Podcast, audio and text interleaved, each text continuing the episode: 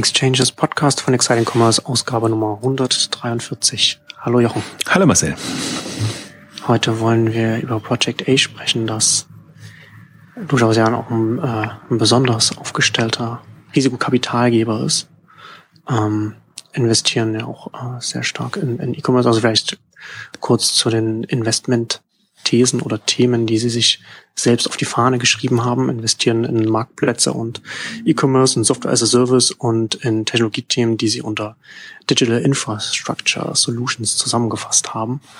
Ähm, aber lass uns vielleicht mit der grundsätzlichen Ausrichtung einsteigen. Also sie nennen sich ja selbst Operational VC, also sind da, bringen da sehr viel äh, Richtung äh, für das operative Geschäft da sehr viel Expertise und auch sehr viel Manpower damit und, und, und steigen da direkt dann dabei bei ihren Beteiligungen damit, damit ein. Und das macht sie dann auch besonders im Risikokapitalgeschäft und besonders auch gerade in Deutschland, wo sie da zumindest meines Wissens nach da einzigartig sind. In den USA gibt's ja, kann man, haben wir in der vorigen Ausgabe auch schon mal kurz angesprochen, kann man das ein bisschen so mit Andresen Horowitz vergleichen, die da auch sehr stark auch da auch die, die Andresen These auch verfolgen, dass Software eats the world. Also sie verwenden, also setzen auch Software auf, auf ihr eigenes VC-Geschäft an und haben da sehr stark im Backend da auch etwas aufgebaut. Und ja, und Project A geht da auch äh, sehr stark in die Richtung. Das macht es das macht's natürlich dann auch spannend, weil sie da neben dem Kapital, das sie da äh, ihr zu ihren Beteiligungen bringen können, natürlich auch noch sehr viel mehr mitbringen können, was ähm, gerade im Startup am Anfang sehr gut helfen kann, da erstmal äh, Fahrt aufzunehmen und, und, und den Gründern auch die Möglichkeit zu geben, sich auf das zu konzentrieren, was sie eigentlich aufbauen wollen. Was äh, insofern ein Kuriosum ist jetzt vom vom, vom Begriff her, ähm, weil ja im Prinzip so, aus welcher Welt kommen, kommt Project A oder das Ganze, lange war ja, also Inkubator ist ja eigentlich so fast schon das Unwort, das, das sagt man so gar nicht mehr, aber äh, Company Building war ja eigentlich immer so das Thema und jetzt so in der Evolution quasi Operational VC, was für Project A großen Sinn macht ähm, und was insofern interessant ist, weil dieses ähm, klassische Company Building wäre immer, und ich glaube, da ist gerade Project A jetzt ein bisschen abgekommen, ähm, wir haben eine Idee, wir suchen uns ein Team und dann legen wir los. Und das hat sich, ähm, im Grunde hat sich das für die wenigsten bewährt ähm, weil, weil die Teams nie so in Anführungszeichen motiviert waren, wie wenn sie selber mit einer Idee kamen und irgendwie da eine Grundleidenschaft mitbrachten. Das ist zum Beispiel auch der, der, der Punkt, den, den Florian Heinemann immer wieder betont, jetzt auch auf der K5 Berlin betont hat, dass er sagt, so die, also so eine Erkenntnis, aber im Nachhinein ist man immer schlauer. Er ist ja auch so souverän, dass er sagt, jetzt, vorher war nicht abzusehen, dass Project A jetzt heute dasteht, wo es jetzt steht, aber wenn er so im Nachhinein guckt, dann war es eigentlich immer besser, die motivierten Gründer zu nehmen und dann quasi, und dann spielt das Stichwort, Schlagwort äh, Operational VC rein, ähm, dann mhm. quasi denen so die Frau, Freiräume zu schaffen oder die Unterstützung zu geben, so dass sie richtig durchstarten können. Und wir hatten da jetzt ja auch NO3 da, was immer so ein bisschen gar nicht so äh, ja so öffentlichkeitswirksam unterwegs ist war also sind wir relativ in welchen Märkten natürlich jetzt aber jetzt mal sage ich jetzt mal in der Startup und und und, und Gründerszene. Ähm, was aber ich habe das mal genannt weil das war das erste Thema im Prinzip bei Project A da wusste man noch nicht was die werden. So der der erste große Wurf von äh, Project A so ein bisschen spöttisch am, am, am Anfang weil das war wirklich so das, das erste wo man das Gefühl hatte hey ja da ist jetzt irgendwie eine nicht eine Chance da, sondern das, das war, sagen wir mal, das Rundeste, was damals am, am Anfang da war. Und am Anfang haben sie ja extrem improvisiert. Und äh, also das hat man gesehen, aber das sagen sie ja auch, äh, dass man da einfach nehmen musste, was, was, was kam und dann versucht hat, das, das rauszufinden. Und NO3 ist insofern ganz, ganz spannend. A, hat Florian auch nochmal betont, äh, ist das jetzt genau das erste gewesen, was das Modell war? Das heißt, da kam ein Gründerteam, motiviert, begeistert für diese Nahrungsergänzungsthemen. Und dann ist Project A quasi so eingestiegen und insofern ist das jetzt in dem das, das am Länge, längsten dauernde Modell, wo sie das jetzt so fahren. Aber wenn man sich anguckt, so die anderen Investments oder gerade jetzt neuere Investments, die laufen dann immer so. Und, und Pet Steely war jetzt so im, im, im Hundefutter-Food Bereich ähm, jetzt ein, ein Beispiel, aber Horizon Studios, gut, das ist nochmal ein bisschen anders aufgestellt. Ähm, also alles eher so markengetriebene ähm, Themen. Das ist jetzt mal ein Investmentfeld, ist insofern spannend, weil das jetzt gerade das, das E-Commerce-Thema ist, was was noch Geld findet und äh, also wirklich so vertikalisierte, durchvertikalisierte Marken. Und insofern gibt, ähm, muss Project A da seine E-Commerce-Kompetenz nicht aufgeben, sondern hat das jetzt eben so gedreht, dass das jetzt so vertikale Marken sind, die hauptsächlich im Fokus stehen. Und wenn sie da eben welche finden, dann können sie durchstarten. Ich muss vielleicht kleine Einschränkungen machen, können wir später noch drauf eingehen, aber Marken und Marktplätze. Also Marktplatzthema ist auch, das sagt er immer, hat, hat er jetzt auch auf der K5 gesagt, äh, das ist eigentlich so das Traumthema. Wenn ein Marktplatz funktioniert, wunderbar. Er hat nur das Problem, dass er funktioniert, dass die Traction draufkommt ja. und dass man wirklich reinkommt. Haben wir ja auch ausführlich unsere äh, Helfersyndrom-Marktplätze genau. und alles äh, gesprochen. Aber nach wie vor sind natürlich vom Geschäftsmodell her sind alle erpicht darauf, Marktplatzmodelle ist das Tollste, weil sie einfach äh, ja von, von, den, von den von der Skalierung, von den Kennzahlen, von allem einfach der Traum jedes VCs sind.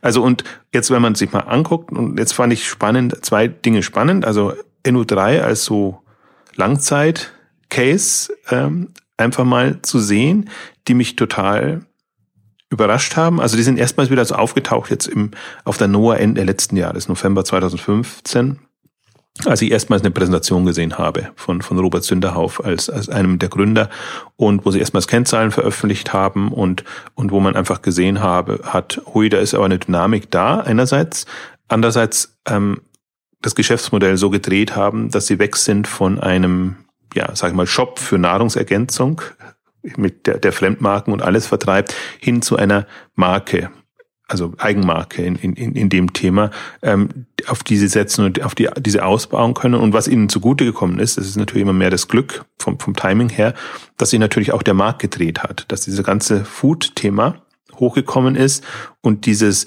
dieses, dieses Thema, also dass diese eher, sagen wir mal, verrufene Teil der Branche, Nahrungsergänzung, gerade so in ein, ein, ein positives Moment bekommt, wenn man es gut spielt, weil man dann halt sagt, das ist dann wirklich also Sie gehen jetzt sagen Healthification of Food ähm, als Thema wirklich hm.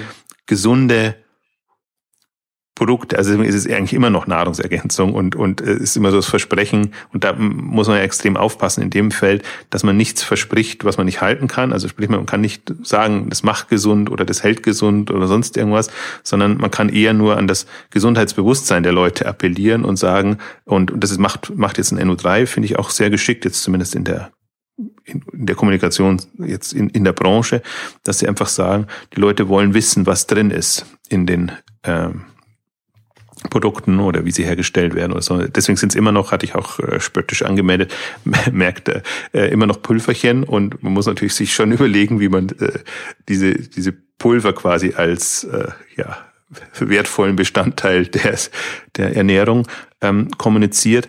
Aber die, die Story ist halt eine ganz andere und es geht in eine komplett andere Richtung und damit werden die eigentlich, ich vergleiche es immer so ein bisschen mit, was mein Müsli vorgemacht hat jetzt vom, von der Art und Weise. Also im Prinzip eine, eine online getriebene Marke, die dann schon versucht, überall in die Regale reinzubekommen und, und, und überall. Und NO3 ist auch so ein Beispiel. Äh, ich wusste nicht, dass die auch eine, eine, eine Schweizer Dependance haben oder einer der der Gründerinitiatoren aus der Schweiz kam. Also auch da getestet mit, mit ähm, zum Teil in Apotheken verfügbar, zum Teil in, also jetzt in Verhandlungen eben dort mit den großen ähm, Händlern. Und dann ist das nochmal, also als, als Case super spannend, weil du dann halt siehst, ähm, so kann es gehen und was wäre dann die Rolle der von, von, von Project A, die können halt dann im Prinzip so begleiten, das mittreiben, also können jetzt, je nachdem wie aktiv sie als VC drin sind, aber was ich das Spannendste eigentlich bei, bei Project A finde, sie haben natürlich diese Kompetenz, wenn es in Richtung Wachstum und Skalierung geht, vom Prinzip her, dass, dass sie sagen, da können wir eigentlich, ja, sei es durch Datengetriebenheit, sei es durch ähm, was auch immer, quasi äh, die Gründer unterstützen, ähm, und, und da sind wir eigentlich schon beim Thema, worauf ich so ein bisschen raus will heute auch in in der Ausgabe ist, was wäre, ich habe für mich so als Arbeitstitel, was wäre, wenn äh, Project A die Rocket Milliarden hätte? Also am Geld scheitert es oft noch. Also im Prinzip, äh, Project A kann nicht so Druck machen, Geld nachschießen, weil sie diesen Kapitalfluss noch, noch, sage ich jetzt mal bewusst, nicht haben. Ich glaube, dass sie kurz davor sind, eine Konstellation zu finden, wo sie das hinbekommen. Ähm, jetzt sind sie aber im Prinzip sehr stark in der, ja, sage ich mal, Formung, Formierung von Unternehmen, auch in der, in der, der Infrastruktur, die man dazu braucht. Und im Prinzip so diesen Turbo, den man dann, also den halt ein Rocket zünden kann, wenn irgendwas klappt, ähm, das bekommen sie nur bedingt hin ähm, weil sie einfach, also selber haben sie eh nicht den, den Riesentopf äh, jetzt an, an Kapital, aber Rocket hebelt das ja und, also Rocket hat jetzt selber genügend Kapital, aber es hebelt es immer noch mit, mit fremden Kapitalgebern, die dann mit reingenommen werden. Und das ist jetzt, glaube ich, genau das, was, was ein, ein Project A hinkommen, hinbekommen muss und aus meiner Sicht auch hinbekommt. Und dann ist für mich genau die Frage, wer ist jetzt das stärkere Modell? Weil im Prinzip muss man ja so im Prinzip sagen, eigentlich ist Project A ja das frühere Rocket vom Kern her. Also das war eigentlich die, die Führungsmannschaft von Rocket, hat auch im Prinzip Teams, Leute, kompetente Leute angezogen durch den Florian Heinemann und durch andere ähm, erfahrene Gründer in dem Bereich. Und das ist ja im Prinzip, also die haben sich getrennt, sagen wir es mal so rum. Formuliere es mal neutral. Das ist auseinandergegangen.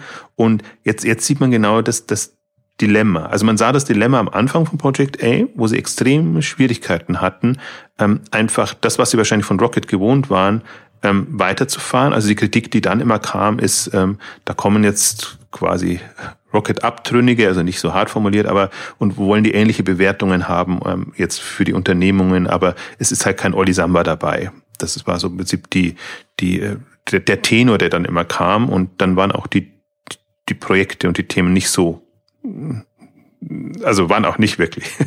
ich glaube, das sagen sie auch selber. Das, was, am, was sie am Anfang an, an, an Themenprojekte haben, das äh, war, war, also sie mussten wirklich nehmen, was kam. Sagen wir es mal so rum. Und auf der anderen Seite eben Rocket, wo, wo du jetzt auch siehst, Rocket hat dieses extreme Nach Nachschubproblem. Also sie haben, also genau da, wo Project A stark ist, ist, ist Rocket schwach und ähm, Rocket lebt gerade davon, von eigentlich noch den Themen, die zu der Zeit kamen, ähm, also die da so eingetütet wurden, sage ich jetzt mal, und diese natürlich schon treiben können. Also die ganzen natürlich internationalen Zalandos, sage ich jetzt mal, Mode. Ähm, Versender, den HelloFresh, einen, einen Home24, einen Westwing, bisschen als Ausnahme, aber im Prinzip alles die, also so Themen, die die gestandeneren Unternehmen, sage ich jetzt mal, die schon etabliert waren da hat Rocket jetzt ja nicht so das große Problem. Da müssen sie ja gucken, was sie kommunizieren wollen. Starkes Wachstum oder Profitabilität. Also das ist halt, da kann man ewig diskutieren. Aber wo es, wo es eben extrem, also das, das ist, im Grunde ist es ein Debakel, was da passiert. Jetzt ist äh, nach dem Börsengang auch 2015 zehn, also haben sie ja vorgenommen, zehn Projekte zu starten als Company Builder, Inkubator und ich glaube, da ist keins mehr in der Form übrig. Oder wenn dann, dann dümpelt halt so vor sich hin. Also es ist jetzt, nicht, es klingt jetzt uncharmant den Gründern gegenüber, so ist nicht gemeint, sondern aus Rocket-Sicht ähm, ist das einfach, das in keinsterlei Weise die, die, die Erwartungen erfüllt. Ähm, und so geht's halt weiter. Also das ist nichts dabei, was Rocket selber startet, was wirklich irgendwie eine Chance hatte und was dieses ursprünglich einmal Proven Winner Modell geplant. Man nimmt bewährte Modelle und, und versucht die dann zu skalieren. Ähm, nichts klappt und was, was Rocket jetzt gerade macht, ähm, als, als aus meiner Sicht Notlösung, wo sie mit Kinnevik auch extrem in Konflikte gekommen sind, ähm, dass sie halt jetzt mehr, also nicht mehr inkubieren, sondern Beteiligungen eingehen. Und jetzt glaube ich, die letzte Aussage war 25 Beteiligungen allein schon in diesem Jahr. Aber das hat natürlich nichts mehr mit dem Rocket-Modell zu tun. Sie haben nicht die Anteile. Sie sind eine klassische Beteiligungsgesellschaft und ähm, das war tatsächlich, die Aussage kam auch nochmal raus am Rande, warum hat, hat sich Kinnevik aus dem Aufsichtsrat verabschiedet von Rocket. Ähm, in einer Publikation, ich glaube, war es Tagesspiegel, ich weiß es nicht mehr, es war auf jeden Fall eine, eine, eine allgemeine äh, allgemeines Medium, ähm, kam tatsächlich die Aussage, die wären uns zu ähnlich. Die machen eigentlich genau das, was wir als Kinnevik mhm. gemacht haben. Und ja. dann sind wir natürlich in einer Konkurrenzsituation, das macht für uns keinen Sinn. Also das können wir dann selber machen oder der Mehrwert von Rocket ist für Kinnevik dann nicht mehr so da. Und mhm. das fand ich eine spannende Aussage, weil die, die andere, es gibt auch genügend andere Gründe, wo man einfach bei Detailthemen natürlich unterschiedlicher Meinung ist. Aber da sieht man schon jetzt gerade, und das sollte eigentlich auch das Thema der, der Ausgabe sein, wo ist das, also welches Modell wird gewinnen, Anführungszeichen. Also man, man sieht genau, wer wie weit ist und womit zu kämpfen hat. Und im Grunde ist es wirklich so. Also das, das ist, im Nachhinein muss man sehen, dass Project A da flöten gegangen ist für Rocket, A, Rocket, ist wirklich so ein GAU, der passiert ist. Auf der Talentseite, ne? Also, ja. dass, da die, dass da die Talente da gegangen sind. Ja, ja, das ist, äh, es ist interessant, wenn man sich zum einen auf der einen Seite sich Project A anschaut, das als VC, ne, du hast ja schon angedeutet, auch so als Operational VC quasi ein bisschen sich Richtung Company Builder, Inkubator, wie auch immer man es nennen will, bewegt. Und da gibt ja ist ja, ist ja keine Schwarz-Weiß-Frage, kann man ja, kann man ja, je nachdem, was man so punktuell implementiert und was man umsetzt. Und auf der anderen Seite Rocket Internet anfängt, sich zu beteiligen und nicht selbst etwas aufzubauen und sich ja dann da auch sich von der Richtung in ein, in ein also Richtung Project A halt entwickelt, ne? Oder, oder, oder bewegt. Ne? Dass man das, dass das dann Rocket dann auch sagt, wir, wir beteiligen uns und dann bringen wir dann auch äh, unsere Expertise mit ein, oder was wir dann halt zusätzlich dann, dann bei der Beteiligung noch machen. Ne? Und das ist ja dann, also das ist natürlich das ist, äh, schon interessant, weil sich ja dann letzten Endes, wenn man einen Schritt zurück macht, sich dann die Frage stellt, was ist die vielversprechendste äh, Konstellation als Risikokapitalgeber, als, als jemand, der, der ein Startup mit aufbaut und zum Rollen bringt. Also das ist auch, finde ich, fand ich so spannend. Also wir haben jetzt Florian Heinemann fast bei jeder oder im Grunde bei jeder K5-Konferenz und immer zu einem anderen Thema mhm. und aus einer anderen Blickwinkel heraus. Aber nichtsdestotrotz bekommt man ja mit die Evolution, wie, wie sich ein, ein Project A weiterentwickelt. Und das eine ist ja immer, wie weit sind sie theoretisch und was können sie dann auch praktisch vorweisen. Ähm, ja. Aber finde ich eben hochspannend auch zu, zu sehen jetzt, wie die, ich glaube gar nicht, dass sich die Einstellung ähm, geändert hat, aber im Prinzip, das ist ja, also das, da, da nehmen sich beide nichts. Also beide sind ja sehr pragmatisch. Was funktioniert, wird vorangetrieben und was nicht funktioniert, nicht. Und am Ende macht man eine Theorie raus. also es ist, also das, das sagen, sagen sie auch so. Also und und und bei Project A halt wirklich die Erkenntnisse, ähm, dass man, wenn man auf auf Gründ, also man muss motivierte Gründer anziehen und äh, einerseits, und man muss dann so quasi die, die kompetenten Leute, ähm, also Teams von kompetenten Leuten aufbauen, wo man dann auch operativ einfach ähm, Input geben kann.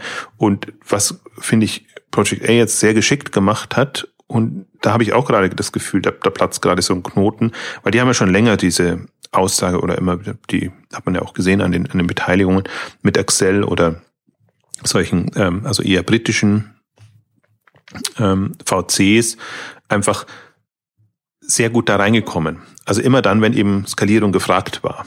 Ähm, und ja. das ist tatsächlich der Punkt, hat, hat Florian natürlich auch nochmal betont, also eigentlich schafft man das nicht. Also mit einem gestandenen US- oder, oder, oder also international bewanderten VC, die warten jetzt nicht darauf, dass irgendwie eine deutsche Beteiligungsgesellschaft oder irgendwas kommt, um da in Anführungszeichen mitzumischen. Das heißt, der, der Mehrwert muss schon sehr klar äh, zu kommunizieren sein, aber eigentlich nicht nur zu kommunizieren, sondern auch zu belegen sein. Und, und da gab es ja Investments wie Ticktail und, und, und, und andere, wo, wo ähm, Project A jetzt schon länger drin ist, wo sie reinkommen, sicherlich jetzt nicht das wahnsinnige, die wahnsinnigen Anteile bekommen haben, beziehungsweise natürlich auch Geld mitbringen müssen, um das machen zu können.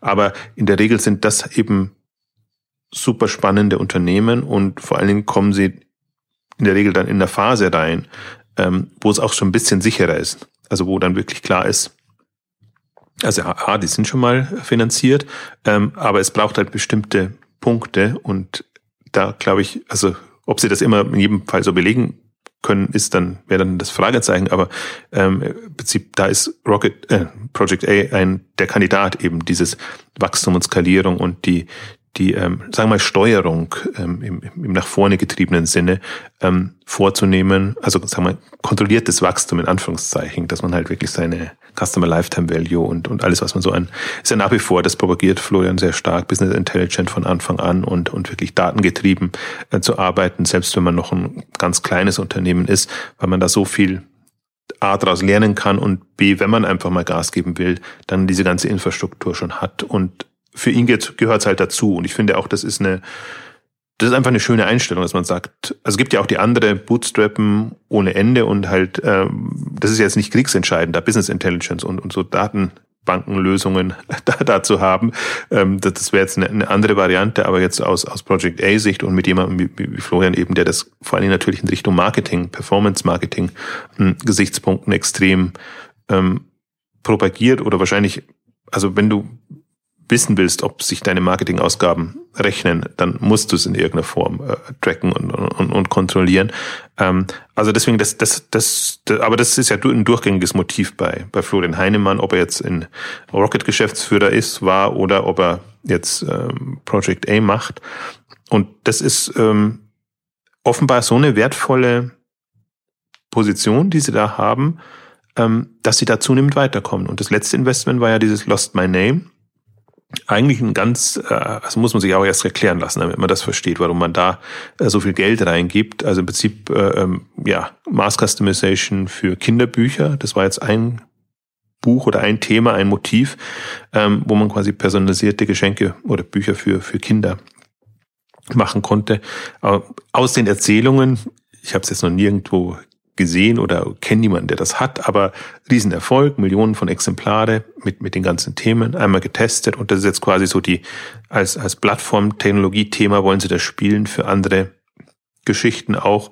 Und kann man sich schon vorstellen, ist nur, ist für mich was so ein Phänomen, weil es gibt ja Personal Novel und, und, und, und diese Dienste, die, die sowas schon ewig machen, jetzt auf, ähm, also eigenfinanziert im kleinen Rahmen, sie vielleicht auch nicht und unterschiedliche Themen und Motive durchspielen, ähm, aber sich jetzt natürlich, das ist schon der andere Punkt, es nicht als Plattform begreifen und sagen, da, da kann ich wirklich, ähm, ja, kann ich ein Produkt weltweit vertreiben, weil die äh, man kann es halt nicht im Laden vertreiben oder nur mit, mit, mit Werbehinweisen, muss die Daten eingeben, kann das mobil aber auch wieder einfacher machen und, und bekommt dann das Produkt ähm, letztendlich geliefert. Also ähm, wenn man jetzt mal drüber nachdenkt, dann vielleicht ja, es ist jetzt nicht mein, das fällt leider so viele Klischeetöpfe bei mir rein, dass ich jetzt noch, noch nicht so euphorisch bin, weil das ist auch wieder so ein Produkt, ich habe das Gefühl, alle sind Väter geworden und alle haben irgendwie so einen Nerv für ja.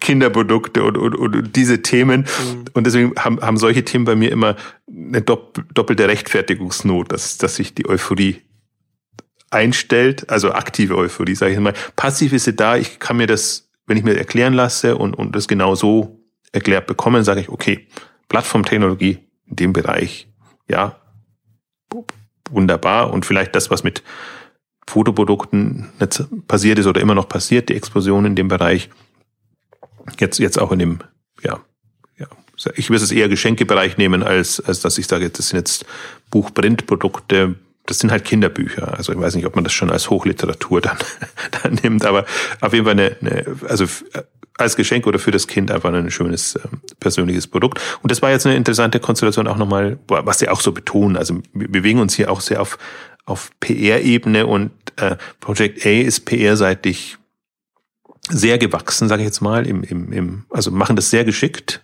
äh, haben also mit, mit Slogans Operational VC und mit, mit Themen, die sie spielen und eben auch ein Thema ist ja immer das das war jetzt auch, also es ist im, im übertragenen Sinne doppelt unterstrichen in der Pressemitteilung gestanden. Also sehr betont, dass Google Ventures da drin war und dass eben so die ganzen etablierten drin sind. Mhm. Und jetzt Project A quasi ein Jahr, nachdem die eigentlich die offizielle Finanzierung war, sage jetzt ich, das war nicht so doppelt unterstrichen, das musste man eher herausfinden, äh, nochmal Project A dazukommen konnte mit, mit vier Millionen ähm, Euro, glaube ich, waren es. Ist ein britisches Unternehmen, deswegen bin ich jetzt nicht bei der Währung nicht ganz sicher da reingegangen sind, also auch nochmal Geld dazugegeben haben, aber eben mit der Rationale, da sind wir als, als Project A quasi in der Lage, das Gründerteam, und das ist eben wieder so eine Konstellation, wo, sie sagen, motivierte Leute haben schon bewiesen, im Prinzip, ja, Proof of Concept ist jetzt auf, auf hohem Level da, da erfolgt. Also das wäre jetzt gar nicht das Thema, aber wenn man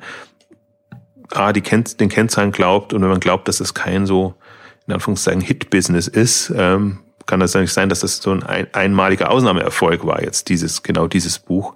Ähm, dann glaube ich, kann man da schon, also ich verfolge folge mehr dem Thema Plattformgedanken und ich sage, wenn ich, wenn ich nicht nur selber Bücher produzieren muss, sondern im Prinzip die Infrastruktur auch anderen zur Verfügung stellen kann, dann habe ich eine größere Chance natürlich da, äh, Hits zu produzieren. Da partizipiere ich nicht so hundertprozentig dran, aber ich kann zumindest meine Erlösströme ganz gut ähm, ja kontrollieren. Also das war jetzt im Prinzip so das, das letzte Highlight, deswegen meine ich auch so gefühlt, die stehen jetzt vor dem Durchbruch. Also hm. die, die sind jetzt in dem, also oder ich stelle es mir auch noch ein bisschen anders, stelle ich mir das vor, wenn ich jetzt sage, dieses Operational VC, ähm, früher waren sie es nur für Rocket also als es noch nicht Project A war, dann für sich, dann für Excel und jetzt für eine ganze Reihe von. Also ist im Prinzip, sie, sie tun sich natürlich auch weit weg. Sie wollen jetzt nicht als, als sage ich mal, äh, Dienstleister oder so wahrgenommen werden, sondern schon mit, mit, mit Kapitaleinsatz und, und so klassisch. Aber dieses Operational ist gerade das wichtigste Vertriebsargument, sage ich jetzt mal, um an Deals ja, genau. zu kommen. Und das ist schon einzigartig. Hm. Also da, da sind sie schon äh, jetzt, ähm, finde ich, von der Positionierung sehr gut. Und jetzt wäre genau die Frage, können Sie das irgendwann mit eigenem Geld machen? Also kommen Sie an Geldtöpfe ran, hm, die, die Ihnen selber diese Skalierung brauchen. Ich glaube, dass, dass das Project A gerade einen Umweg gegangen ist, wobei man, wobei alles so relativ ist. Die sind im Grunde noch nicht so lange am Markt, ähm, dass man das schon als Umweg bezeichnen müsste, sondern im, im Grunde ist es eine Findungsphase. Was, was machst du? Du hast gute Leute, du weißt im Prinzip, du hast eine Erfahrung, du, du bist raus aus Rocket, also hast nicht mehr die, die Rahmenbedingungen, musst die andere Rahmenbedingungen schaffen und Konstellationen, brauchst dann immer so ein paar Beispiele ja auch, so dass die Leute dir das abnehmen. Und in, im Grunde sind sie noch in dieser Findungsorientierungsphase. Und eigentlich jetzt wird erst langsam klar, was ein Project A werden kann, könnte. Und da fehlt einfach jetzt, also das wäre jetzt wirklich für mich die Frage. Können Sie den Turbo zünden? dann ist es eine, dann ist es eine wirkliche Alternative zu, zu Rocket. Aber selbst wenn sie nicht zünden können, haben sie ein gutes Modell gefunden. Also das, das ja. würde ich jetzt gar nicht so sagen. Ich bin eher, was mich ja fasziniert, ist immer zu gucken, wo sind eigentlich die Kandidatenunternehmen, die, die noch so ein bisschen ähm, ja, sagen wir mal, unter Wert da sind oder diese, sagen wir, oder sagen wir andersrum, die ihre Potenziale noch nicht ausgeschöpft haben. Ob sie es jetzt, also nicht, dass die das nicht wollten, aber sie können es einfach nicht, ja. weil es ähm, trotzdem sehr, sehr schwer ist. Äh, äh, also dann bewegen wir uns halt im, im 100 Millionen Euro äh, äh, Bereich, um, um Kapitalquellen zu erschließen, um, um dann zu sagen, jetzt aber wirklich. Und wenn ich mir jetzt mal, also meine Hypothese gerade ist, ähm, ist ja immer die Frage, wer, von wem kommt das nächste Zalando oder Trivago oder wie auch immer man, man, man das bezeichnet. Und jetzt mal von, von den Neugründungen. Wenn ich mir da mal Rocket angucke, hm. was, was die in den letzten zwei, drei Jahren zustande gebracht haben in dem, sag ich jetzt mal, Shoppings, Bonativo äh, Bereich, Eat First oder wie sie alle hießen. Also war ja viel, viel Food-Bereich dabei, aber durchaus auch andere Vermittlungsdienste, Marktplätze in Anführungszeichen, aber eben Marktplätze, die nicht, nicht ins Fliegen ähm, kamen, weil man sich total auch verletzt, verzettelt hat, dass, dass man erst die, erst die Internationalisierung und dann am Fliegen und dann parallel fliegen hätte müssen. Ähm, also ganz, äh, also kann, im Prinzip jedes einzelne Rocket-Projekt durchgehen und dann immer gucken, was, was sind so die, die Schwächen dran und dummerweise potenzieren sich da eher die Schwächen, dass man einfach sagt, die Gründer waren vielleicht nicht so ideal, die Konstellation war nicht so ideal, da wollte man am Anfang zu viel, zu früh. Rocket, im Prinzip Rocket hat da eine ganz finde ich auch schöne Position, dass sie sagen, es war wenig Geld, was wir verloren haben und war halt eines der vielen Experimente, die, die machen. Ähm, deswegen ist es jetzt auch eine, aus Rockets Sicht ist es gar, tut es nicht so weh, sondern aus, aus einer strategischen und, und, und, und Positionierungssicht ist es natürlich ähm, schon schwierig, weil ich finde, es gibt ähm, Themen, wo man wirklich sagen kann, ja, da invest, invest, investiert man jetzt mal und dann hat man auch eine Chance und kann das dann zeigen. Oder man investiert äh, also streut breit und, und hofft halt dann auf, auf, auf ein paar glückliche Gewinner. Ähm, und, und das ist genau das Problem, was, was, ähm, was finde ich bei Rocket passiert ist. Ähm, dass das, das sind, also man hat zwar seine Zielvorgaben erfüllt, zehn Investments pro Jahr oder so, aber man hat sie qualitativ nicht erfüllt, weil es waren nicht die, die Themen und die Konstellation, die eigentlich eine Chance gehabt hätten in der Rocket-Welt. Wobei ich mich wirklich frage, hat das überhaupt noch eine Chance in der Rocket-Welt? Also muss nicht, ist, also mutiert nicht Rocket wirklich zum, in Anführungszeichen, dummen Kapitalgeber, äh, dass sie sagen, nur wenn wir außerhalb von Rocket wirklich gute Gründerteams und, und Konstellationen haben, dann schafft in, in Anführungszeichen Rocket den Mehrwert, weil sie eben dieses enorme Kapital aktivieren können selber oder über andere gehebelt und, und, und dann Gas geben können. Also deswegen ist, bin ich, aber ich glaube, Rocket haben wir ja schon eine Ausgabe gemacht und ich empfehle auch nach wie vor die, die Rocket-Ausgabe von, von den Online-Marketing Rockstar Podcast mit, mit Sven Schmidt äh, anzuhören, weil der sehr genau ähm, analysiert hat jetzt, was im Prinzip passiert ist in dieser Phase und ja. wie eben Rocket nicht mehr den Zugriff hat. Also sagen wir mal andersrum. Früher gab es nur Rocket man konnte solche Dinge nur über Rocket machen. Inzwischen gibt es eine Handvoll Alternativen. Project A wäre eine, aber auch noch Cherry Ventures und wie noch immer. Und das ist ein bisschen schadet natürlich Rocket im ersten Moment. Hm. Und ja auch dank Rocket, ne? also, also Project A natürlich sehr direkt dank, dank Rocket und an anderen Stellen natürlich auch, weil natürlich dann die Leute hier und da hingehen. Ja, aber ähm, also was ich ja interessant finde bei der Frage, schafft Project A jetzt in Turbo zu starten auf, auf der Kapitalseite. Du hast es ja schon angesprochen, es ist noch ein relativ, relativ junges Unternehmen, relativ junger Risikokapitalgeber, was ja dann auch mit reinspielt. Äh, ob man, ob man dann auch die, die Quellen dementsprechend anzapfen kann. Natürlich, also Florian Heinemann hat natürlich einen Track Record, aber würdest du jetzt, würdest du jetzt sagen, dass jetzt Project A selbst jetzt schon in Anführungszeichen genug Erfolgsgeschichten hat, dass sie, dass sie zu Kapital Gebern gehen könnten, die entsprechend hohe, hohe Summen da in einen, in einen Fonds, in einen neuen Fonds reingeben könnten, dass sie da jetzt, dass sie sagen können, okay, hier, wir können, wir, wir, wir können das. Oder, oder, oder sind sie noch nicht so weit?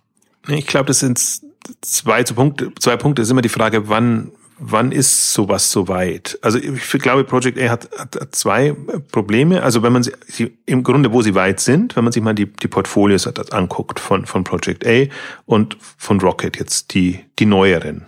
New Business, glaube ich, nennen sie es inzwischen, haben sie ja um, umgemodelt. Ähm, dann, dann ist auf jeden Fall Project A um, um Längen stärker alles, alles, was sie da haben. Also die waren am Anfang relativ schwach, das war wirklich Kraut und Rüben und da dachte man, wo soll das hinführen und wo ist das wirklich das, das, das, das was explosives Wachstum haben kann. Ähm, jetzt finde ich, sind sie stark unter den Gegebenheiten, die sie haben, aber das ist im Prinzip ein Henne-Ei-Problem, weil die Frage für mich auch wäre, ist, wenn deswegen mal die Hypothese, Project A Zugriff auf die Rocket-Milliarden hätte, welche Projekte mhm. würden Sie dann angehen? Also was würden Sie reinnehmen? Sie haben natürlich jetzt so ein bisschen, müssen Sie auf Nummer sicher spielen, dass Sie sagen, ähm, das muss auch ohne großes Kapital stemmbar sein oder sagen wir mal, wir können nicht darauf bauen, dass wir da großes Kapital haben und, und, und, und quasi vor dem Hintergrund die, die Themen auswählen, sondern wir müssen schon, da schon noch ein bisschen auf Nummer sicher gehen. Wobei ich mir sage, Sie haben jetzt also Homebell sind jetzt noch mit, mit reingegangen und, und, und andere Themen. Also das sind alles jetzt schon sehr, wie soll ich sagen, ähm, wachstumsgetriebene VC-Cases. Oder mir geht es eigentlich mehr um das explosive Moment. Also wo du einfach sehr mhm. schnell dann in eine Dynamik, eine Vorwärtsdynamik gehen kannst, sobald du dein Grundmodell äh, vernünftig hast und, und einfach weißt, was, was sind so die Erlösströme und womit will ich dann letztendlich Geld verdienen. Und das, vor dem Hintergrund sehe ich es auch so ein bisschen, da sehe ich einen Fortschritt. Ähm, ich würde jetzt nicht behaupten, dass den Unternehmen, die sie jetzt haben, das, war, das Geld wahnsinnig hilft was sie jetzt bekämen. Also die sind zum Teil nicht so ausgerichtet und nicht so skalierbar, dass das möglich wäre. In, insofern weiß ich gar nicht, ob, ob das die Turbo-Modelle sind, aber was, was ich mit, mit Turbo ist für mich jetzt auch ein hypothetisches Konstrukt. Das heißt, was, was Project A fehlt, ist meinetwegen wie, wie, wie Kinectwerk früher für, für Rocket, äh, ein Partner, wo man sagt, da ist das gegenseitige Vertrauen da und da, da können wir jetzt überlegen, wie wir das, das angehen wollen. Und dann kann man halt so gucken, findet man nicht irgendwo so ein, in Anführungszeichen, Zalando. Also was genau diesem Raster, also Massenmarkt getrieben, vergleichsweise einfach jetzt im ersten Schritt und dann äh, über die Zeit natürlich verfeinerbar. Also es ist, ist immer so, so überheblich, wenn man das so, so, so rasterartig sagt. Aber in der Theorie ist es ja super einfach. Man weiß ja genau, was man braucht. In der Praxis ist es natürlich super schwierig, jetzt genau das Thema, das Team und die Konstellation zu finden. Also das, das, das erwarte ich jetzt irgendwie so gefühlt. Also Sie sind jetzt ja schon mal dran, der, der neue Fonds, das ist ja jetzt auch äh, immer wieder durch die, die Medien gegangen, der, der schon mal Ihr größter Fonds wird, der ist ja kurz davor jetzt, äh, wie heißt es immer so schön, geclosed zu werden. Ähm, und damit haben Sie, damit sind Sie ja schon mal weitergekommen. Also Sie haben jetzt wahrscheinlich mehr Geld, als Sie vorher hatten in der Otto-Konstellation, der Otto-Springer-Konstellation, ähm, jetzt dann in der freieren Konstellation, ähm, aber natürlich immer noch überschaubar. Und das Phänomen ist ja wirklich, um nochmal auf den, den anderen Punkt vorher zuzukommen, die Alternativen. Also wenn man sieht, dass auch ein Cherry Ventures äh, im, im dreistelligen Millionenbereich äh, Kapital aufnehmen kann, die im VC-Bereich noch nicht getestet sind. Also es sind alles ehemalige Rocket Zalando-Leute und, und die haben schon äh, operativ gezeigt, äh, dass sie Geld machen können. Formalisieren wir es mal bewusst so. Aber jetzt noch nicht in der, in der Kapitalgeberrolle. Ähm, aber auch wenn man sich mal ein Cherry Ventures ähm, Portfolio anguckt, ähm, auch gut über weite Teile. Also auch manchmal sehr eigenartig, aber, aber also zumindest einen besseren Start als ein Project A, sage ich jetzt mal, vom, von der Aufstellung her. Äh, wie gesagt, das möchte ich Project A nicht vorwerfen, sondern die sind in einer, in einer anderen Phase äh, da reingegangen, auch unter anderen Konstellationen und ähm, kann man, kann man im Grunde nicht vergleichen, aber man kann es jetzt, kann den Ist-Zustand ganz gut vergleichen. Ähm, und der, der Jan Thomas hat das auf der, von Berlin Valley hat das auf der K5 auch nochmal sehr schön beschrieben. Also von Berlin Valley kommt jetzt auch eine Ausgabe dazu. Also die ganzen neuen Fonds, die aufgemacht wurden. Das ist halt alles leider nicht jetzt für E-Commerce so relevant, sondern das sind schon Fonds, die auf die aktuellen Trendthemen ähm, setzen. Für E-Commerce ist es dann noch relevant, wenn man in Richtung ähm, AdTech, ähm, Technologie, SaaS-Lösungen jetzt in dem Marktplätze natürlich äh, ähm, achtet, jetzt nicht so im Kern, aber es, es explodiert, also es gibt halt gerade schon, explodieren war das falsche Wort, aber es gibt, sagen wir mal, eine Fülle an Möglichkeiten, neues Fonds, neue Fonds, also eigentlich gute Leute, die diese Fonds auflegen, sonst würden sie auch nicht das Geld bekommen. Und dann ja, wird auf jeden Fall spannend jetzt in, in dem Kontext und ich glaube aber trotzdem, dass ein Florian Heinmann einfach vom, vom Standing her noch eine Stufe drüber steht, von, von all der Erfahrung, auch der, die, die Länge der Zeit, die er das schon macht und alles, was er einfach erlebt hat in diesen ganzen Punkten und auch letztendlich die Themen, die er repräsentiert. Weil alle, mhm. bei vielen anderen sind natürlich wieder BWLer oder äh, Ex-BWLer, MBA-Leute, äh, ähm, die das machen. Und ein Florian Heinemann ist halt in, für mich schon jetzt jemand, der ja, der auch operativ gemanagt hat, sage ich jetzt mal. Ich wollte schon sagen, kriegserprobt. Ja, also ja, und halt, halt auch tief einsteigen in, in mhm. ich finde, es ist immer besser, wenn, wenn man zumindest bei ein, zwei Themen wirklich einen sehr tiefgehenden Einstieg hat. All, nichts gegen alle anderen, weil im Prinzip managen und, und operativen Unternehmen aufbauen und alles ist ja auch, äh, will ich ja nicht abtun damit, aber, aber wirklich so eine, ja, Florians, äh, äh, wie soll ich sagen, Florians Kompetenzfelder eben stark Performance Marketing, stark Datengetriebenheit, Analyse. Das sind halt schon so, sind mächtige Felder. Also da, da ist, er ist jetzt natürlich jetzt in dem Sinne auch kein Techie oder so. Das, das fehlt ja zum Beispiel noch komplett, aber dafür steht jetzt Berlin in dem Sinne noch nicht, dass man sagt, jetzt da ist jetzt irgendwie so die, die, die Techie-Generation quasi startet nochmal. Das wird sicherlich also wenn, wenn, wenn Berlin Tech Technologiestandort wird, muss das irgendwann kommen, dass man eben nicht nur so eher konsumerorientierte ähm, Themen angeht. Ähm, aber um jetzt nochmal auf den Punkt zurückzukommen, um den es mir ging, eigentlich jetzt der Kapitalzugang. Im Prinzip wäre die Frage, kommt, also kommt auch ein Project A, deswegen meine ich mit Milliarde. Also ich jetzt nur mal Pi mal Daumen, das ist halt was anderes, wenn du sagst, du hast in der Hinterhand Zugriff auf Milliarden, ich finde immer so schön, wenn, wenn, wenn Florian, das bringt er immer mal wieder als Beispiel dann auch sagt, wenn er sich dann mit den Uber-Leuten im, im Performance-Marketing und die einfach mal so, glaube das, also zwei Milliarden, glaube ich, waren es, auf jeden Fall mehrere Milliarden ähm, Dollar im Jahr haben, um nur Werbung zu machen. Das ist natürlich, also weißt du, da bist du in einer anderen Position und jetzt, jetzt schon, ist nicht raushauen in dem Sinne, schon genau im, im, im Heinemannschen Sinn quasi, äh, performanceorientiertes Marketing zu machen. Aber da kannst du natürlich andere Dinge ausprobieren. Da kannst du wirklich eine, eine, eine komplett andere Welt tut sich da auf. Und ja. das, deswegen ist, ich bin ja im Grunde kein, kein Freund jetzt aus der Marketing-Sicht und, und viel Geld in Marketing zu stecken. Ähm, wenn man es im klassischen Marketing verständet hat. Aber in einem so wirklich getrackten Marketing ähm, hat man ja gesehen. Also das hat man bei finde, bei allen jetzt großen Erfolgen zuletzt gesehen, bei Zalando, bei Trivago und bei anderen, ähm, dass sich das dann doch auf eine gewisse Weise rechnen muss und dass man es, Also diese, ich verfolge folge dieser Hypothese so, im üblichen Weise gibt es ein Marketingbudget, und das schöpft man aus oder nicht. Bei den Unternehmen gibt es einfach Kennzahlen und wenn die Kennzahlen stimmen, dann kann ich quasi endlos Geld da reinschießen, weil es sich sehr rechnet auf Dauer. Customer ja, Lifetime Value. Ja, weil es ja nicht nur Marketing, sondern dann auch einfach Sales ist.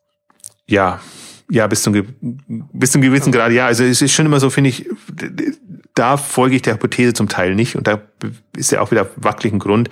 Ähm, weil natürlich viel mit Hypothesen gearbeitet wird hinten raus. Also Customer Lifetime mhm. Value und so, wenn der, ja, wenn du nur ein Unternehmen hast, das vielleicht zwölf Monate oder 15 Monate da ist, kannst du nie wirklich das 100 Prozent äh, sagen. Aber gut, so, so läuft ein HelloFresh jetzt auch und, und, und andere, die halt im Grunde, die kommt ja immer der negative Faktor, das ist genauso wie, wie wenn du Marketing streust, dann überall Gutscheine, überall Ermäßigungen und, und alles. Ähm, also kannst du sagen, das ist ähm, rausgeblasenes Geld ähm, aus, aus Innensicht und der Argumentation ist natürlich immer, dass sie, dass sie sagen, das ist für uns trotz, der, trotz allem die, die beste Möglichkeit, um diese Kunden oder sagen wir mal die Daten zu bekommen und die internen Zahlen zeigen wir euch leider nicht, aber wenn ihr die kennen würdet, würdet ihr sehen, dass das also immer so alles sieht alles gut aus, aber wir können es euch nicht zeigen. Nein, das ist ja das ist ja unser unser Geheimnis quasi, dass da davon leben wir, ja. dass wir dass der Motor dann dann funktioniert. Ähm, aber jetzt die Aussage, ich glaube, das kam jetzt sogar bei, bei Rocket auf der entweder Hauptversammlung oder Kapitalmarkttag lagen ja sehr nah zusammen, zusammen, dass wir offenbar auch bei HelloFresh euch ein bisschen mehr Futter geben müssen, damit man das das sieht. Also ähm, ich hoffe, dass da in der nächsten Runde jetzt dann ähm, auch da Kennzahlen kommen, Customer Lifetime Zahlen und, und wirkliche Zahlen, die einfach, ähm, also Churn Rate versus Neukundengewinnung und dass man einfach sieht, klar, das sind jetzt alles keine Kunden auf Lebenszeit. Ich glaube, da speziell HelloFresh ist auch ein Thema, wo das Geschäftsmodell nochmal weiterentwickelt werden muss. Die sind wirklich so, diese Mischung jetzt, die erste Welle, um, um überhaupt Kunden und Umsatz zu generieren, dann eine Infrastruktur aufzubauen und mit der Infrastruktur dann quasi sehr ausgetüftelte, ausgeklügelte Modelle zu entwickeln. Dieser Grund Idee folge ich total. Ob sie bis dahin kommen, weiß ich noch nicht. Aber ich freue mich auf jeden Fall über weitergehende Infos, wo man das ein bisschen besser sagen kann. Das ist auch immer bei jedem Beitrag, den ich über HelloFresh schreibe, ist genau das mein Problem. Ja, ich, ich folge es und ich sehe es euch und ich glaube es auf der Ebene. Ich traue es euch auch zu, sagen wir mal so rum. Das ist ja schon mal eine, eine Frage. Manchen anderen traust du es ja gar nicht zu. Und, aber ich bräuchte noch diese Belege. Ich kann HelloFresh nur hypothetisch gerade für einen Erfolg oder für einen für einen äh, hm. spannendes mhm. Unternehmen halten. Ich und ich habe ja den Beitrag auch geschrieben, Groupon versus Zalando. Also was was ist ist HelloFresh äh, das nächste? Ähm, also wobei ich bei Groupon auch schon sagen würde, die die Kennzahlen haben das schon alles so hergegeben, aber halt im sag ich jetzt mal auf der auf der obersten Ebene ja, auf den Detailebenen dann nicht. Und äh, da war ja immer der Punkt so im USA, also in ihren Kernmärkten alles wunderbar, Chicago und wo sie groß geworden sind. International offenbar nicht, da haben sie alles dann zurückgeschraubt. International und, war ja auch ein anderes Unternehmen. Ja, da wurde, wobei dann dachte man eigentlich, das wäre ja die Kernkompetenz. Da sind wir ja wieder beim Thema. Ja. Da müsste ja genau dasselbe, selbe Logik dann ähm, gelten, aber oftmals wird man, äh, es ist natürlich verführerisch, leicht wird man sich dann doch untreu, wenn man halt sagt, okay, wir haben das Geld, aber man schludert halt dann bei der Qualität der Kunden. Welche, welche Kunden zieht man an? Und das ist ja eigentlich die, das Raster wenn man, wenn man die durch Marketing bekommt, wunderbar. Wenn man andere bekommt, dann, dann zerschießt es einem die komplette ähm, ja, Kennzahlen und, und im Prinzip auch die, die Konstellation in dem Bereich. Also das, das jetzt mal in, in der Darstellung quasi Project A. Die, die quasi, die kommen ja aus, also das ist ja echt ist schon eine bittere Phase, die Project A jetzt durchgemacht hat. Also wirklich quasi als, als Abtrünnige von Rocket jetzt erstmal noch beweisen zu müssen und zu machen und so. Dafür sind sie super schnell jetzt vorangekommen, haben sich auch wieder, haben sich gefunden. Und das, das erste Jahr war wirklich, also man musste auch vorsichtig sein in der Formulierung, wie man es beschreibt, aber das, das, auch die ersten Exits und die Themen, also das war alles äh, äh schwierig, sage ich mal. Also und, und umso bemerkenswerter finde ich jetzt, wie sie sich gedreht haben, gefunden haben und wo man das Gefühl haben, ähm, in, in, jetzt wenn man da auch in Zyklen denkt, quasi, wie, wie schnell das eigentlich in der, in der Professionalisierung geht und wie schnell sich jetzt, also wie sie jetzt dastehen im Vergleich zu, zu früher. Und dann kann man sich eben auch vorstellen, wenn man da ein, zwei Jahreszyklen oder bei denen muss man eigentlich immer so sechs bis neun Monate Zyklen sehen, was sie da an neuen Themen, also man sieht ja leider die Pipeline nicht, aber sie werden sicherlich jetzt schon an Deals arbeiten, die, die nochmal eine, eine Stufe über dem sind. Kann man sich schon vorstellen, dass die, sagen wir mal, spätestens in zwei Jahren sind die auf einem Stand, wo man sagt, das ist nicht nur theoretisch eine prägende Säule jetzt für Berlin oder für den, für den deutschen, ähm, europäischen Markt, sondern auch generell. Und ähm, bei, bei Rocket eben in der, in der anderen Konstellation. Und ich finde jetzt eben spannend, und das ist ja eigentlich das, was jetzt passieren müsste, ähm, dass, sage ich jetzt mal, formuliere mal vorsichtig, die Entfremdung äh, abnimmt, äh, weil jetzt gab es ja vorsichtige Annäherung, dass auch Rocket sich sogar mal an dem Project A Thema, also Pat Staley jetzt äh, beteiligt hat. Ähm, Im Prinzip sind sie ja sehr getrennt gefahren gewesen und jetzt muss halt irgendjemand also beide müssen letztendlich über, über ihre Schatten springen. Also man kann sich durchaus vorstellen, warum nicht Project A Zugriff auf die Rocket Milliarden in Anführungszeichen. Äh, wenn, also sozusagen so ein bisschen unter dem Motto, der eine hat, was der andere braucht. Ja, absolut. Also sehe ich so. Also mhm. aus meiner Sicht hat das auch eben super funktioniert, als beide zusammen waren, genau aus dem Grund. Und für mich ist es auch so ein Beleg dafür, dass diese Hypothese, diese Oliver Sammer oder Rocket-Hypothese, alle sind austauschbar bei bestimmten Themen klappt, bei anderen nicht. Und man sieht aber auch genau, wo es nicht klappt. Das ist wirklich die, das, das, du hast am Anfang auch Talent genannt, also diese extreme Kernkompetenz. Da gibt's einfach zu wenige Leute. Ein Florian Heinemann ist nicht austauschbar für einen Rocket Internet. Da gibt's Nachfolger und da gibt's andere, die die Rolle übernehmen. Aber solche Personen ganz, ganz schwierig. Und ich glaube, fast in jeder dieser Disziplinen gibt's einfach Koryphäen, die das machen und, und natürlich, der, es wird über die Zeit mehr geben und es werden neue reinkommen. Es ist nicht immer, bei diesen Themen ist nicht immer die Erfahrung nur das Ausschlaggebende, sondern wirklich, wie, wie smart ist jemand und wie sehr kann er sich auf neue, neue Gegebenheiten, Konstellationen einstellen. Ähm, deswegen, da kommt schon nach, aber solange halt ein Florian Heinemann da ist mit seiner, sage ich jetzt mal, Jahrzehnte äh, Kompetenz, ist das immer die Latte, an der gemessen wird. Und wer so jemanden hat, ist natürlich anders aufgestellt als jemand, der der, der, der anderweitig versucht, das reinzuholen. Und da muss man wirklich auch sagen, und das ist auch Florians Argument immer, auch auf internationaler Ebene.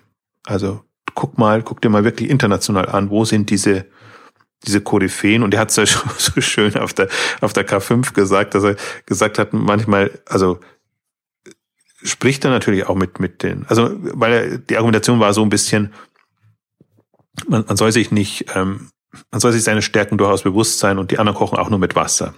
Und äh, dass er eben sagt, äh, er hat manchmal mit anderen Leuten zu tun und die bekommen dann, keine Ahnung, 400 Millionen, äh, nicht 400, 400.000 äh, Dollar im Jahr oder Euro im Jahr und äh, werden als die totalen Koryphäen gehypt und dann, wenn man operativ mit denen arbeitet, wundert man sich wirklich, warum überhaupt die das, also wo, wo der Wert dann ist. Also das ist nicht nur die, also es in der Theorie gibt's vielleicht mehr, aber in der Praxis dann, dass man sagt, man hat diese Ansprüche an diese Themen, gibt's einfach diese, diese Top-Leute nur, nur in sehr, sehr beschränkter Form. Und ja, und ich finde, Florian zieht die an. Im Grunde, also in der Theorie. Ich glaube, er kann sie jetzt noch nicht so anziehen, weil er den Leuten natürlich auch nicht das zahlen kann und das bieten kann. Aber deswegen ist das gerade so ein Henne-Ei-Problem. Und sobald äh, ein Project A das signalisieren kann, wird das so zum Anziehungspunkt, zum Magnet für, für diese Themen. Und ich denke, versuche immer so zwei, drei Jahre voraus zu überlegen, wer sind da die stärksten oder die Potenziale interessieren mich immer mehr als das, was jetzt hinten raus geleistet wurde. Kann ich mir vorstellen, dass, dass ähm, Project A in der, also mindestens so eine tragende Säule, prägende Säule wird, wahrscheinlich sogar noch eine prägendere als, als Rocket A, äh, Rocket A, als, als Rocket Internet. Ja, da haben wir ja schon. Nehmen nimm wir es doch so, wie es, wie es ist, wie es, am besten wäre. Wobei die Konkurrenz ja eine, durchaus eine spannend ist es. Also wir werden es wissen, wenn's, wenn, wenn irgendwie alles wieder gut ist, werden wir es wissen, weil dann äh, wird, wird Florian Heinemann auf der NOAA sprechen dürfen. Und das ist ja eigentlich so das Phänomen. Klaus Hommels ist da, ein Olli Samba ist da. Aber warum, warum ist ein Florian Heinemann, der auf allen Konferenzen sonst vertreten ist, warum ist der noch nicht auf einer, auf einer NOAA-Konferenz? Ich glaube, das kann einem schon zu denken geben. Das sieht man eigentlich schon noch, wo die, wo die, äh, wie soll ich sagen, äh, wo, wo es hakt. Also es, es gibt dann eben doch auf einer persönlichen Schiene einfach äh, Themen, wo, wo da kann man schön friedlich nebeneinander leben. Aber bei bestimmten Aspekten sieht man eigentlich dann, hm. die Welt ist nicht so, wie soll ich sagen, äh, eins oder heil, sagen wir es mal so rum. Ähm, da ist, äh, ich finde, vieles passiert und das ist eigentlich ganz gut. Es passiert ja relativ wenig auf einer persönlichen Schiene, sondern es passiert schon alles auf einer ähm, Wettbewerb quasi, wer, wer bekommt welche Beteiligungen und wer zieht welche Gründe an. Ähm, deswegen muss man das immer so wahrnehmen. Es gibt bestimmte persönliche Geschichten gibt schon noch, ähm, wo das noch nicht so ideal läuft. Und da bin ich jetzt echt, bin ich tatsächlich mal gespannt. Also ich, für mich zählt einfach, ähm, ich glaube, das ist nicht nur, weil also ich formuliere es neutral. Für mich zählt Florian Heinemann einfach zu denen, die mit denen, wegen denen viel passiert ist, sage ich mal, in den vergangenen Jahren in seiner Rolle. Aber ich bin ja immer nicht so fixiert auf die Unternehmungen, sondern da sage ich schon, da sind bestimmte Personen und, und, und Konstellationen die ausschlaggebenden. Und ich sag schon, also ein ohne ein Florian Heinemann wäre das ganze Rocket Thema nicht, nicht so weit gekommen. Und vor dem Hintergrund fand ich es auch immer spannend, jetzt Project A zu verfolgen und alles, was daraus wird, ähm, weil es ja schon interessant ist. Also wenn du, wenn du eher von der fachlichen Seite kommst und einfach dann plötzlich die ganzen Kapitalthemen in Anführungszeichen an der Backe hast, das war halt, im Grunde war es eine Traumkonstellation. Du hast den, du hast die, die sich operativ auf das kümmern, um, um das kümmern, mhm. die auch mit, mit einem, mit dem Oliver Samba umgehen können. Und dann hast du wirklich, und da ist für mich halt Oliver Samba einer der genialsten Verkäufer, die einfach diese Themen verkaufen können und, und, sagen wir mal, Kapitalquellen erschließen können, die vorher niemand erschlossen hat. Also genau eben der, der Punkt ja auch, äh, Rocket wollte nie in dem VC-Bereich drin sein, sondern hat immer geguckt, Alternativen zu finden. Ob das jetzt ein Tengelmann war oder ein Kinnewig dann als, als wirklich Universal-Kapitalgeber. Ähm, also das, das muss, wird passieren und ich glaube, wenn das passiert ist, dann sehen wir auch nochmal, welche Themen dann angegangen werden.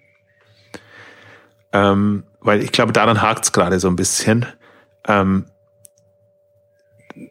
echt eine, eine Ei-Problem. Und ich hoffe, meine Hoffnung ist natürlich, das muss ich auch dann dazu sagen, dass dann das schöne E-Commerce-Feld nochmal entdeckt wird und neben den Marken und den Marktplätzen noch wunderbare Möglichkeiten entdeckt werden bei mobilen Handelsmodellen durchaus auch oder also ich glaube gar, gar nicht, ich bin gerade sehr ein, also das Mobilthema merkt man ja auch, haben wir jetzt viel gemacht, ist, ist ein spannendes und ich glaube nicht, dass es über über Handelsmodelle sogar kommt, deswegen war es ein bisschen falsch formuliert, sondern es kommt über die Kundenansprache. Was, was, worauf fliegen die Nutzer?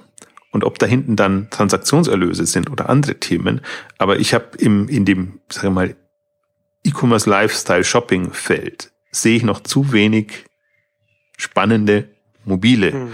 Ähm, ob es jetzt Applikationen sind oder wo auch immer sich das, das, das Mobilthema äh, hin, hin entwickelt, mag ganz dahingestellt sein. Aber wir brauchen auf jeden Fall Anwendungen, die zum Shopping im weitesten Sinne, also zur Inspiration, zum, zum ein, also zum, ähm, fällt man das Wort nicht ein, also in dem ganzen Feld letztendlich äh, ähm, Information wollte ich sagen, einfaches Wort eigentlich, in die, diesem Feld einfach ähm, relevant sind und ähm, nur um ein Beispiel zu geben, also wir haben ja viele auch durchgespielt, jetzt im, im Sportbereich haben, haben wir, ähm, ja, die Fantastik und solche Dinge waren wir ja immer schon von, von Beginn an eigentlich Fans und ähm, da, da ist am weitesten, aber Beauty ist für mich auch so ein Thema, wo ich sage, eigentlich müsste, wie soll der Beauty-Einkauf künftig, also Mode haben wir lang durchgespielt, aber jetzt mal Beauty als, als anderes Beispiel, wo ich immer glaube, dass es ähnlich wie im Sportbereich passieren wird, dass eher die Markenhersteller den Sinn entdecken würden, werden, das zu machen,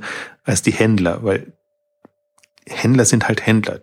Dummerweise muss ich jetzt in dem Sinn sagen, und sie sehen nicht, dass eigentlich ihr, ihr USP ist der Kundenkontakt. Sie sind nur gute Händler, wenn sie einen guten Kundenkontakt haben. Dann bringen sie einen Mehrwert den Marken und Herstellern, die das nicht haben.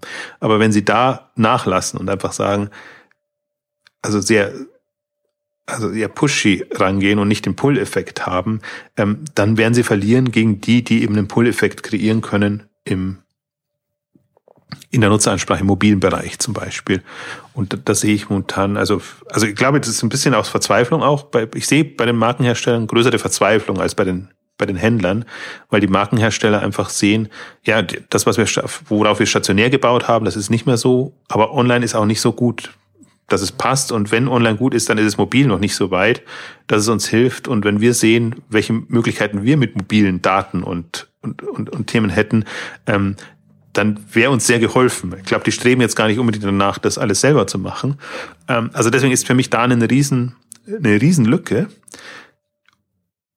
Die, die ist nicht gefüllt, also die, die ist eigentlich nicht da. Es gibt ja. alles, was ich an Apps sehe, erfüllt nicht die Ansprüche, die ich da erwarte. Und deswegen glaube ich, dass es ein tolles Startup-Feld sein kann. Also VC-Feld, dass man wirklich sagt, jemand anders sieht vielleicht auch noch die Lücke, nicht nur ich, Potenziale äh, da und man, man motiviert bewusst Leute da reinzugehen und zu sagen, wir brauchen für alle Kategorien, für alle möglichen Zielgruppen, brauchen wir da eigentlich ähm, Anwendungen, ähm, die dann, wo auch immer, von wem auch immer sie dann getrieben werden. Also vielleicht können unabhängige Anbieter da entstehen. Ich finde eher eigentlich, wenn Hersteller das machen, eher eine unglückliche Konstellation. Wenn Adidas jetzt einen Runtastic hat, im Grunde ist es nicht eine, ist es suboptimal. Also verständlich aus, aus Herstellersicht, dass man da versucht, den Fuß in die Tür zu bekommen. Also ich sehe, wie gesagt, ich sehe, für mich ist das E-Commerce-Thema ja noch nicht mobil ist ein Bereich, andere Geschäftsmodelle. Ich würde immer, mir immer noch Shoppingclubs und solche, also sagen wir mal, jetzt fort, weiterentwickelte Shoppingclubs wünschen. Das ist auch so ein Thema. Wir hatten es auch auf, auf, auf der K5 Home and Living jetzt, wenn man sagt, man hat jetzt mal zwei Home and Living Clubs, Westwing, Monoki, und, und denkt sich dann, man hat aber hunderte von Shops, die, die noch viel banaler und schlimmer dastehen, wo man auch immer argumentieren kann, ja, wie wollt, das Geschäftsmodell ist so angreifbar, da kann euch jeder in die Quere ja. kommen. Clubs ist zumindest mal ausgefeilt. Das ist jetzt zwar ein Modell, das auch schon zehn Jahre alt ist. Also das, das ist schon, das, ich will jetzt nicht einen Shopping Club von 2006, aber ich möchte doch eigentlich sehen, dass da neue andere Modelle äh, kommen, also fortgeschrittene im Sinne von advanced, äh, weiterentwickelte ähm, Modelle. Ähm, und das ist ja alles, also ist halt gerade nicht Priorität. Deswegen hoffe ich mal, dass Unternehmen, die ja aus dem E-Commerce-Bereich mal kamen, wieder sehen. Andere, man sieht ja so, also ich, ich muss mich dann, ich muss mich echt zurücknehmen, dass ich nicht, äh, nicht Schadenfreude entwickle, wenn ich sehe, wie bestimmte manche gehypte Thema sehr schnell Themen sehr schnell wieder implodieren, wo ich sage, hm. also jetzt egoistisch oder egozentrisch betrachtet jetzt für unseren Exciting Commerce Bereich, je schneller das passiert, umso eher werden sie erkennen, was da noch schönes Gutes zu tun wäre, wenn man sich darauf konzentriert. Also deswegen bin ich immer so hin und her gerissen deswegen glaube ich, ist aber schon wichtig, jetzt auch aus unserer Sicht, dass wir nochmal die ganzen Kapitalmarkt und Möglichkeiten weiterhin beleuchten, auch wenn das eher ein frustrierendes Feld ist. Aber darauf spekuliere ich jetzt auch so ein bisschen, dass man sagt, jetzt wenn, wenn wenn Project A hochkommt, mache ich mir eh keine Sorgen. Die haben das immer noch mit drin. Dann werden aber auch bestimmte andere einfach wieder sehen, dass, dass da vielleicht doch noch ein paar lukrative Möglichkeiten sind. Ja. Vielleicht abschließend äh, zu, zur, zur Ausrichtung von Project A noch, noch eine Frage von mir. Das kann ich von außen, finde ich das irgendwie so, so schlecht einschätzbar. Wir haben ja einmal jetzt darüber gesprochen, wie sie, ne, aus Operational VC sagen sie, wie, von der Ausrichtung her. Und da hat man ja natürlich dann auch die Frage, wie viele Kapazitäten hat man für seine Beteiligung, also wie viele Beteiligung kann man unterstützen. Und das ist dann aber dann schwer, von, gerade von außen schwer einzuschätzen, weil es natürlich auch von der von Lebensphase zu Lebensphase bei den Unternehmen fluktuiert, was man da, was man macht, an, an welchem Punkt man ansetzt und, und wie viel da gebunden ist. Und da äh, stellt sich für mich halt die Frage, gibt es da jetzt angenommen, ne, es, es läuft, es läuft sehr gut für Project A, der nächste, der nächste Fonds wird viel, viel größer, als man, als man es eigentlich ursprünglich vermutet hat, weil man vielleicht doch noch, einen, noch einen großen reinbekommt oder, oder wie auch immer. Gibt es dann Kapazität, also gibt es dann, ist da, wird das, wird das dann ein Flaschenhals, was man dann so intern an Kapazitäten hat, wie, oder, oder, oder, oder ist das unproblematisch? Was, was ist da deine Einschätzung? Weil ich finde es ganz schwer, da irgendwie zu sagen, dass ich da zur einen oder anderen Richtung tendiere.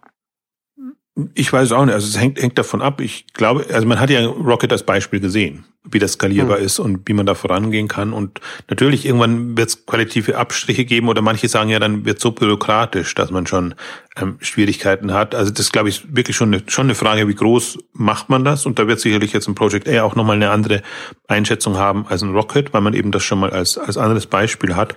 Ähm, Gut, ich meine, die haben, glaube ich, jetzt so an die, an die 90, 100 Leute oder so hat Project A jetzt für so operative Unterstützung, Geschichten. Das, die gilt es natürlich immer zu vermitteln. Also das sind sie im Prinzip ja so in der Dienstleisterrolle. Das heißt, das müssen die Ventures dann letztendlich tragen ähm, als Thema. Ähm, aber so wie ich eben auch vorhin meinte, im Prinzip die, wann geht ja auch ein bisschen, wie groß bist du, damit du dir bestimmte Leute leisten kannst die du dann Fulltime genau. da hast. Weil du möchtest ja eigentlich auch nicht jetzt irgendwie lauter Freiberufler da haben, die dann machen, sondern du musst eigentlich den Leuten ja so ein Umfeld bitten, dass sie auch echt Lust haben, jetzt Fulltime quasi für Project A Ventures, vielleicht auch mit bestimmten Anreizen ähm, zu machen. Ähm, da bin ich bin ich auch tatsächlich hin und her gerissen. Also da, da bekomme ich noch mal ein bisschen mehr mit, äh, haben wir ja auch besprochen jetzt, Geschenke.de und Hanse Ventures. Hanse Ventures ist ja auch als eher noch Company Building äh, aufgestellt und hat eben auch ähm, ja quasi also, also ja, Unternehmen, also Leute selber, die jetzt für bestimmte Disziplinen stehen, die sie dann den, den Abteilungen ähm, geben und, sehe aber halt, was das gerade am Anfang für einen Mehrwert bietet. Äh, also kommst schneller ran, du hast kompetente Ansprechpartner und das klappt dann schon alles. Also insofern sehe ich jetzt eher so mal aus, aus einer, aus einer Venture-Sicht betrachtet, ähm, hat das für bestimmte Themen und für bestimmte Konstellationen einfach einen Mehrwert weil es, ich finde, es ist mit das Schwierigste ist immer noch eine ideale Teamkonstellation hinzubekommen tatsächlich. Natürlich hättest du gerne deinen Tech-Gründer und deinen, äh, also einen erfahrenen Operations-Menschen oder also ich, das ist aber nur, das ist, das ist wirklich sehr gemalt, dass, dass du sowas hinbekommst. Und insofern finde ich das eine schöne und das ist in dem Fall positiv gemeint Krücke, um, um, um, um das zu machen. Aber ich kann es genauso. Ich kann es auch nicht abschließend beantworten und bin da auch hin und her gerissen. Ich glaube, das hängt auch sehr stark tatsächlich davon ab, welches Modell du fährst, wie du die Leute fordern willst. Und ich kann mir nur vorstellen, dass sich über die Zeit eine, eine Idealkonstellation ähm, herauskristallisiert und so wird es ja auch bei wahrscheinlich bei Rocket jetzt laufen, dass die wahrscheinlich bestimmten Bereichen übers Ziel rausgeschossen sind, sich jetzt eher ein bisschen wieder ähm, verkleinern. Klingt, klingt, klingt auch wieder zu negativ, aber sagen wir jetzt auch, also eine, eine vernünftige Größenordnung bekommen und dann natürlich wieder über die Qualität wachsen müssen und gucken, weil das ist klar, wenn die, du die, diese Dynamik hast. Und ich glaube aber, dass, dass ich das, das Witzige ist ja bei Project A sind ja in dem Sinne jetzt noch branchenübergreifend noch keine Namen bekannt. Also die irgendwie so sagen, das, das verbindet hm. man jetzt mit Project A.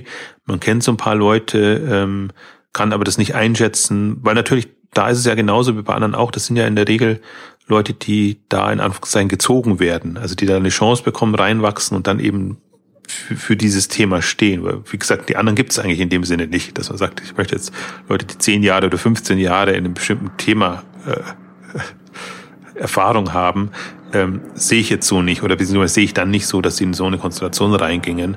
Ähm, deswegen, das, das wird wird man tatsächlich auch noch sehen. Also ich bin, ich, ich bin da auch beobachtender und, und sondierender, verfolge das fasziniert und ähm, habe jetzt nicht mal eine Hypothese, sondern ich habe wirklich nur die allgemeine Hypothese, dass es, es muss eine Idealkonstellation rausfinden. Äh, ich glaube, da bin ich nicht weit weg von von dem, also ich kann mir auch keine in dem Sinne Meinung ähm, bilden. Ich bin sogar noch, ich habe sogar noch eine Grundskepsis, dass ich sage, ist das überhaupt ein, ein gutes Modell?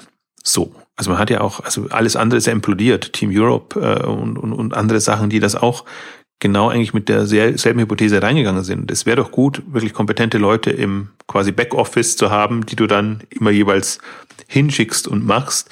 Also allein das Modell ist ja, deswegen die ganzen Inkubator, Inkubatoren und, und Company-Bilder, im Grunde ist das eine, kann man nicht euphorisch sein. Deswegen kann man eigentlich nur auch ein paar wenige auch setzen und Operational VC ist jetzt mal, finde ich, eine, das ist schön gedreht. Also das ist einfach natürlich eine schöne, mehr Vertriebsfloskel, als das ist was, was aussagt, aber dann sieht man einfach, wie man das Thema auch spielen kann. Und es gibt dann noch ja. so ein Adventures und so an, da gibt's ja auch noch die, die eher für Corporate äh, dann Projekte eintüten und machen, ähm, habe ich am wenigsten Einblick, deswegen kann ich mir da gar kein Urteil erlauben. Ich finde es auch nochmal eine, eine schwierige Konstellation und weiß immer nicht, was zielführend ist, was, was, womit man halt gutes Geschäft machen kann oder was wirklich quasi dem, dem, äh, ja, dem, dem, dem ganzen, nennen wir es Ökosystem, in Anführungszeichen, tatsächlich nutzt.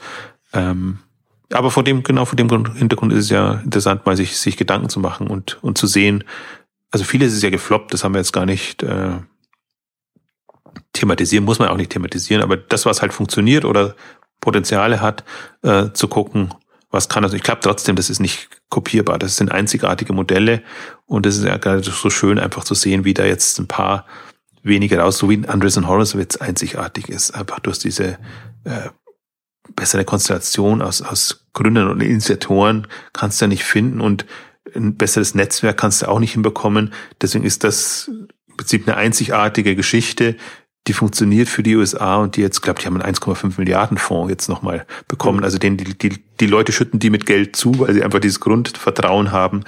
Die machen das schon. Läuft auch nicht Was alles. Was bemerkenswert gut. ist, dass es dafür für, für einen Risikokapitalgeber auch noch nicht alt ist. Ja. Das ist auch noch ein relativ junges Unternehmen und hat da ist, ist da die Funks da regelrecht explodiert von, von einem zum nächsten Mal. Aber das glaube ich so, wenn bestimmte Leute das machen, den, den, die haben so viel hm. Vorschussvertrauen, dem, die, die, dem würde man alles zutrauen und selbst wenn sie es am ersten Mal nicht schaffen, traut man denen auch zu, dass sie dann so drehen, dass es dann passt. Und ich meine, bei Anderson Horowitz, wenn man dann nur mal auf die Flop-Quote guckt, dann könnte man auch sagen, da seid ihr aber wirklich in, also habt ihr echt Geld versenkt bei bestimmten Themen. Also Fab ist natürlich jetzt immer das, das, das, das Beispiel, mit welcher Euphorie die da reingegangen sind oder generell was, was sie eigentlich, ja.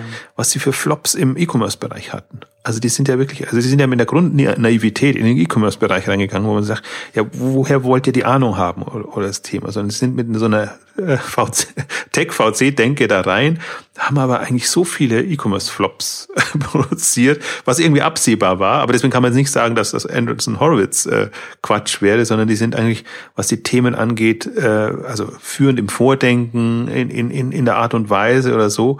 Ähm, man sieht einfach nur, bestimmte Themen eignen sich für bestimmte Leute oder Typen. Und das ist halt schon, das ist schon, finde ich, Hardcore Tech äh. Das ist wunderbar. Das sind auch die beiden, mhm. äh, also Anderson und Horwitz als, als, als Personen da und auch das, was sie sich jetzt dazu genommen haben als, als, als Partner im engeren Kreis. Ähm, es ist schon extrem mächtig. Aber das sieht man auch, welche Möglichkeiten das hat, wenn sich die richtigen Leute finden und dann bei ihrem Leisten bleiben, sage ich jetzt mal, ähm, passt das. Ja.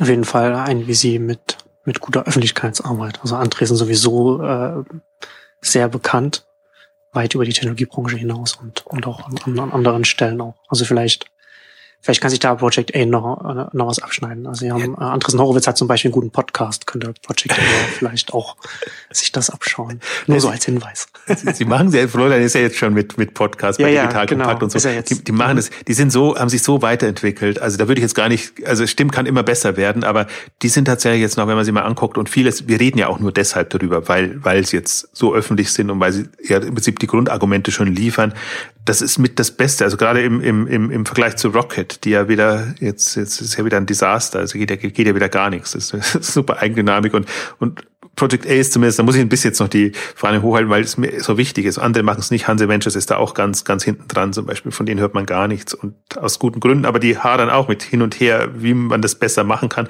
Man möchte ja nicht Öffentlichkeitsarbeit der Öffentlichkeit machen. machen. Und auch ein Project A ist zum Beispiel nicht der Typ, der sagt, wir wollen jetzt nicht immer nur über uns reden und uns so hochheben, sondern das ist einfach der Not geschuldet. Du brauchst ein bestimmtes Profil und besser, du nimmst dein Schicksal selber in die Hand als, als dass es jemand anders macht, nur Spekulationen kommt. Und Project A hatte auch Phasen, wo es sehr eigenartige Spekulationen gab, die dann sehr schwierig einzufangen sind, weil man allen quasi Journalisten und Vertretern nachtelefonieren muss und das dann im nächsten Zyklus erst wieder hinbekommt. Deswegen, ich finde da Project A ist schon super weit und ich finde das auch, auch, auch gut als Beispiel.